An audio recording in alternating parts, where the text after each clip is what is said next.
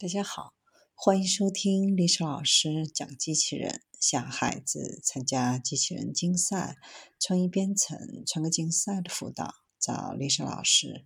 欢迎添加微信号幺五三五三五九二零六八，搜索钉钉群三五三二八四三。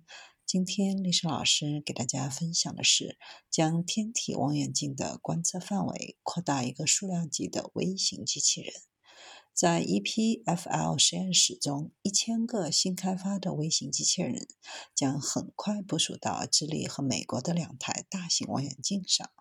这些高精度仪器将能够使光纤定位在一微米以内，大大增加可收集的天体物理学数据的数量。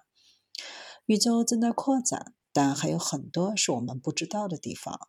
传播速度有多快？为什么要加快过程？重力应该将它们吸引到哪里呢？暗物质和暗能量在起什么作用？得益于 EPFL 设计的微型机器人，这些对于天体物理学研究非常重要的问题，可能很快就会找到答案。预计由 EPFL 科学家开发的这些微型机器人，将使收集的天体物理学的数据的数量和质量激增，从而扩展新的天文学知识。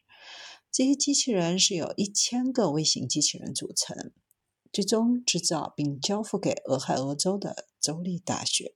机器人将用于自动定位数百根光纤，以将望远镜对准太空中的物体。主要目标就是我们自己银河系的恒星。通过测量恒星的光度，可以计算出附近有黑洞或星团一部分星系的红移，并确定距离。这些测量结果将有助于充实 SDSS 3D 宇宙恒星和星系图。到目前为止，SDSS 望远镜中的光纤都是手动放置的，这是一项非常艰巨的任务，需要极高的精度。为了使望远镜能够观测天体，需要将数百根光纤放置在一个巨大的铝板孔中，每一根光纤都必须定位到最接近的微米，以确保图像清晰对焦。按目前的方法，要选择目标恒星并设计、制造和钻孔。必须要一个月的时间，然后再将这些板块分配到天文台，然后由经验丰富的工人需要四十五分钟才能正确放置上千根光纤。更重要的是，在夜晚观测的时候需要二十分钟才能切换板。在此期间，望远镜处于脱机状态。这些定位的微型机器人有望今年秋天和明年年初在望远镜上投入使用，届时观测到的恒星数量将增加至一倍或三倍。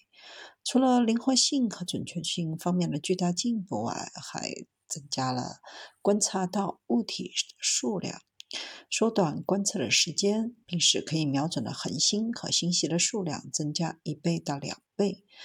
它能够使用光谱学来观测可变宇宙的元素，比如爆炸的恒星。DSI 和 SDSS 将会扩大天文学家和天体物理学家的视野，从而在未来几年形成更丰富、更详细的宇宙图。